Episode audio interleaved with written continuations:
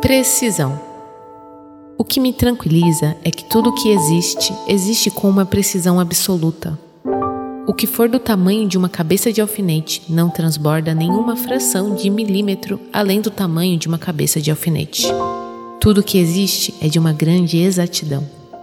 Pena é que a maior parte do que existe com essa exatidão nos é tecnicamente invisível. O bom é que a verdade chega a nós como um sentido secreto das coisas. Nós terminamos adivinhando, confusos, a perfeição. Clarice Lispector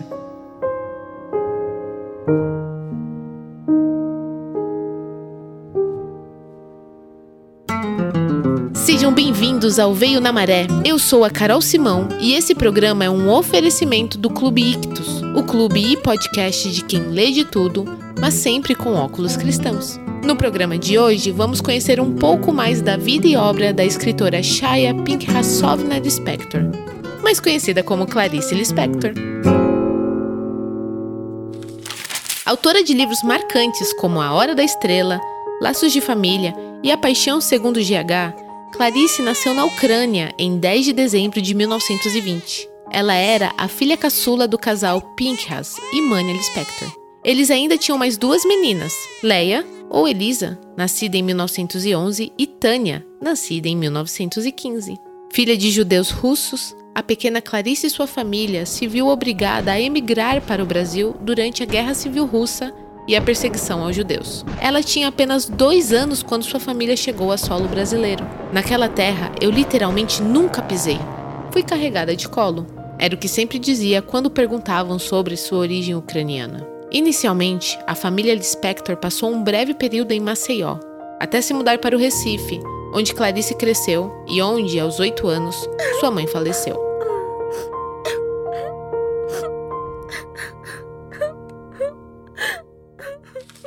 Aos 14 anos, mudou-se com o pai e as irmãs para o Rio de Janeiro, cidade onde a família firmou raízes. Fluente em pelo menos quatro idiomas português, inglês, francês e espanhol Clarice ainda conseguia se comunicar em Yiddish, sua língua materna. Em 1939, com 19 anos, ingressou na Escola de Direito da Universidade do Brasil e começou a se dedicar totalmente à sua grande paixão, a literatura. Durante seus estudos, trabalhou como tradutora. Após a morte de seu pai em 1940, Clarice começou sua carreira como jornalista, logo se consagrando como escritora, contista e ensaísta, se tornando uma das figuras mais influentes da literatura brasileira e do modernismo, sendo considerada uma das principais influências da nova geração de escritores brasileiros é citada pela crítica especializada como uma das principais autoras brasileiras do século XX. Perto do Coração Selvagem foi seu livro de estreia, publicado quando Clarice tinha apenas 24 anos de idade. Depois disso, escreveu diversos livros, contos, poemas, artigos para jornais, crônicas e até literatura infantil. Em 1943, se casou com o diplomata brasileiro Mauri Gurgel Valente. Foi nessa época que a Clarice conseguiu a cidadania brasileira dela. Foi com Mauri que ela teve dois filhos.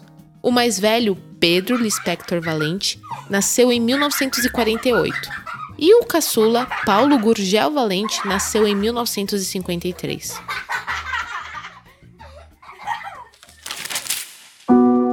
Infelizmente, o casamento teve seu fim em 1959, quando Clarice se separou do marido devido ao fato dele estar sempre viajando a trabalho, exigindo que ela o acompanhasse todo o tempo. A escritora e mãe não quis renunciar à sua carreira e ao fato de poder cuidar do filho mais velho, que havia sido diagnosticado com esquizofrenia. As constantes viagens do marido deixavam o menino nervoso, além das mudanças de escola do filho caçula, que não estava se encaixando nem fazendo amizades. Cansada das desconfianças e ciúmes do marido, Clarice deu um fim na relação. De volta ao Brasil em 1960, fixou residência no Rio de Janeiro com os filhos, indo morar em um apartamento no Leme. Em 1967, a escritora e romancista sofreu um grave acidente que transformou sua vida. Ela teve as mãos e pernas queimadas em um incêndio, provocado por um cigarro que ficou aceso em seu quarto enquanto dormia. Sua mão direita ficou praticamente deformada e com diversas cicatrizes, limitando seus gestos e movimentos e distorcendo sua assinatura. Porém, ela continuava escrevendo seus textos à máquina, como sempre fizera. Deprimida, passou a recusar convites e homenagens, iniciando um recolhimento doméstico que duraria até o fim de sua vida.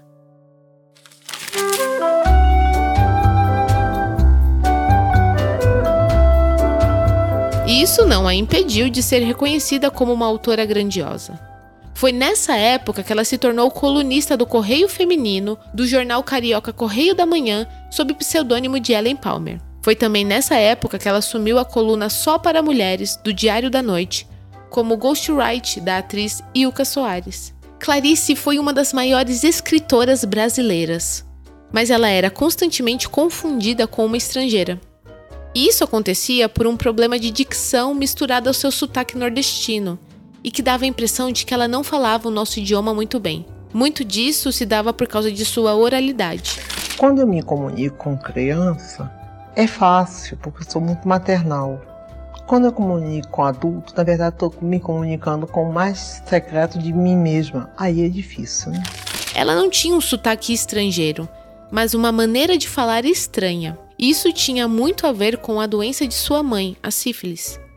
Existem alguns estudos que afirmam que crianças que têm mães sifilíticas têm uma fala distinta. E a sua escrita subjetiva, recheada de expressões incomuns, também fazia com que o leitor se perguntasse se o que ele estava lendo realmente era português. Clarice também não gostava de dar entrevistas, e quando dava, era sempre evasiva em suas respostas. Isso é segredo. Desculpa, não vou responder. Isso levantava a suspeita de que ela não tinha entendido qual era a pergunta por não entender bem o idioma. Tudo isso, somado à sua beleza exótica, ajudou a construir uma imagem misteriosa da escritora, que dura até os dias de hoje.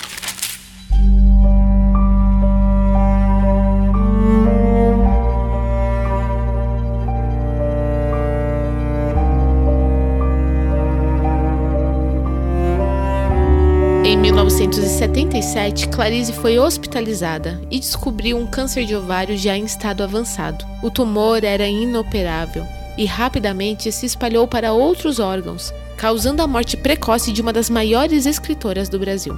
Clarice Lispector faleceu em 9 de dezembro de 1977, um dia antes de completar 57 anos.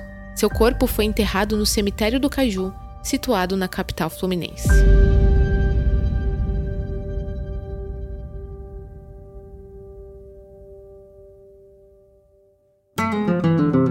Aí, gostou? Não se esqueça de assinar o nosso podcast no seu agregador de áudio favorito, curtir e compartilhar esse episódio. E se você acha que ficou faltando alguma informação sobre a Clarice Lispector, fala pra gente lá no Telegram. É isso aí, pessoal. Valeu! Até o próximo programa!